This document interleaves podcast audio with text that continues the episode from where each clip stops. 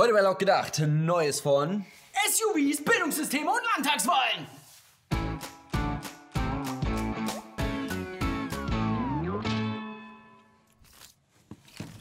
Freunde, wir sind wieder da aus der Sommerpause und ihr fragt euch bestimmt, warum läuft die Sendung jetzt auf diesem Kanal? Ganz einfach, während der Sommerpause hat die Zensurmaschinerie von YouTube wieder zugeschlagen, eine alte Folge von uns gelöscht als Strafe dürfen wir für eine Woche nichts auf dem Hauptkanal hochladen. Deshalb abonniert auch diesen Kanal, um auf gar keinen Fall irgendeine Folge zu verpassen. Außerdem ballern wir auf diesem Kanal einzelne Clips zu den verschiedenen Themen der verschiedenen Sendungen raus, somit, dass Die ihr könnt ihr dann noch viel leichter mit euren Freunden, Familien und Haustieren teilen. Ganz genau. Außerdem, wenn wir schon bei Thema Sicherheit sind, tretet auch unseren Telegram-Channel bei, dann verpasst ihr wirklich gar nichts mehr. Und wir sind für jegliche Löschungen und so weiter schon mal vorbereitet, Und schließt die Haustür zu. Wenn wir schon bei Thema Sicherheit sind. Vergangene Woche ereignete sich in Berlin ein tragisches Unglück. In der Invalidenstraße fuhr ein Auto zuerst auf die Gegenfahrbahn und schließlich dann auf den Gehweg. Der Wagen rammte eine Ampel und überfuhr vier Menschen, darunter einen dreijährigen Jungen. Keines dieser Opfer überlebte. Der Fahrer äußerte sich bisher noch gar nicht zu dem Unglück. Und so bleibt die Ursache bis auf weiteres ungeklärt.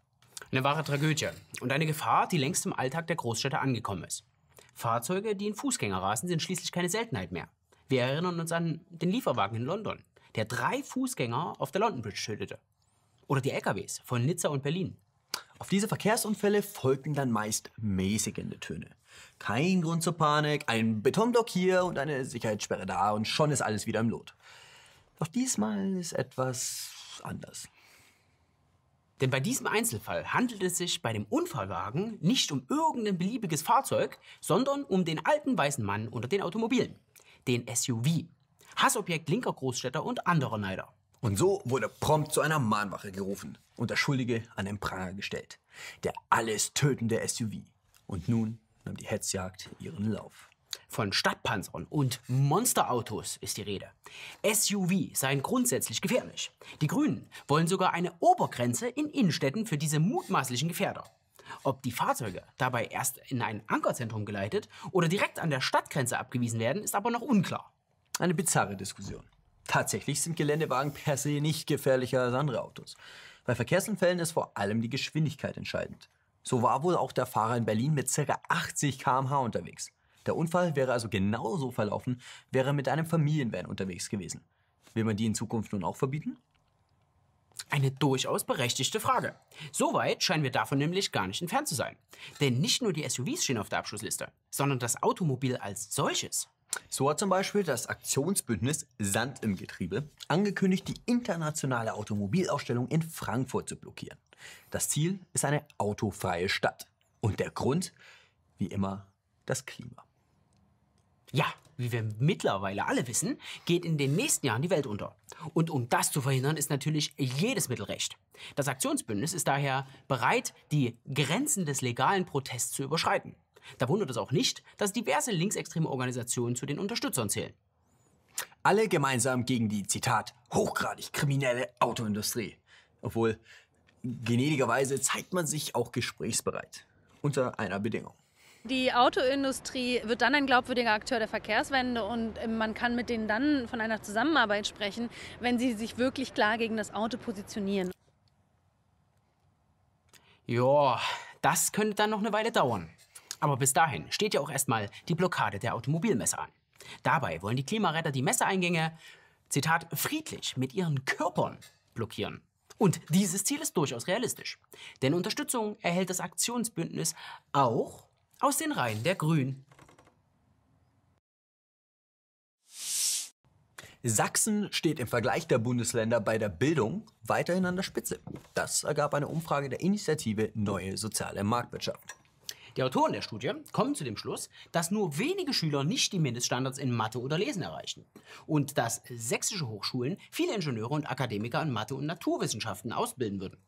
Auf Platz 2 und 3 folgen dann Bayern und Thüringen. Berlin ist neues Schlusslicht im Bildungsvergleich. Im Vorjahr war es Bremen. Bei Schlusslicht Berlin kritisiert die Studie einen zu hohen Anteil an Schulabbrechern. So verlassen besonders viele fremde Schüler die Schule ohne Abschluss. Aber liegt es wirklich an den Schülern? Nein, es ist die Schule, die falsch liegt. So sieht es zumindest die Bildungsforscherin Professor Dr. Karakasoglu. Wir müssen Schule und Unterricht ganz anders denken. Das heißt vor allen Dingen nicht mehr als eine Schule der ethnisch bedingten Nation, die Schule der Nation, sondern wir sind eine Schule in der globalisierten Migrationsgesellschaft Deutschlands. Das bedeutet, dass wir zum Beispiel Inhalte vom Geschichtsunterricht oder Politikunterricht daran orientieren müssen, mit was für Erfahrungshintergründen die Schüler und Schülerinnen in unserer Klasse äh, starten und auch zum Beispiel im Mathematikunterricht durchaus unterschiedliche Lösungswege aus anderen Teilen der Welt mit berücksichtigen. Die Schulen in der globalisierten Migrationsgesellschaft Deutschland müssen sich also der neuen Wirklichkeit anpassen. Und so wird die Messlatte immer weiter abgesenkt. Und wenn man dann in Mathe auf ein falsches Ergebnis kommt, liegt das nicht an der Unfähigkeit des Schülers, sondern er hat halt den afrikanischen Lösungsweg gewählt. Wo das am Ende hinführt, konnten wir bereits im Bundestag sehen.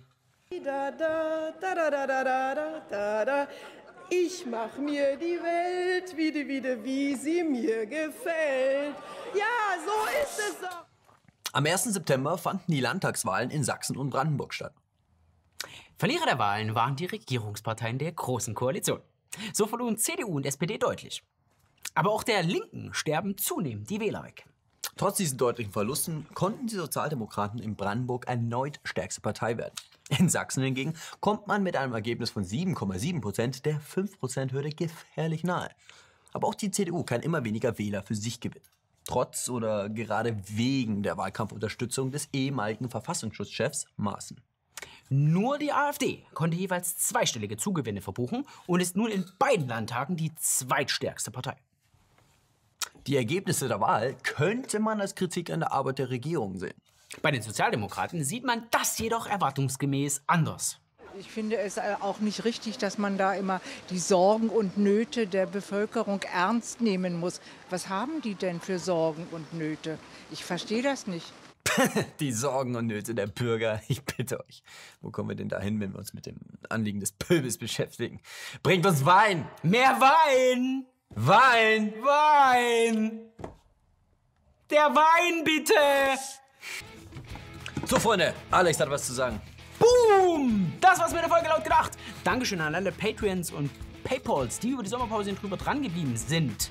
Was habt ihr eigentlich gewählt? Schreibt es in die Kommentare. Und ansonsten, wegen dranbleiben und so. Folgt uns bei Telegram. Ja, es kann sein, dass unser Kanal morgen weg ist. Deshalb lasst uns in Kontakt bleiben. Kommt dahin.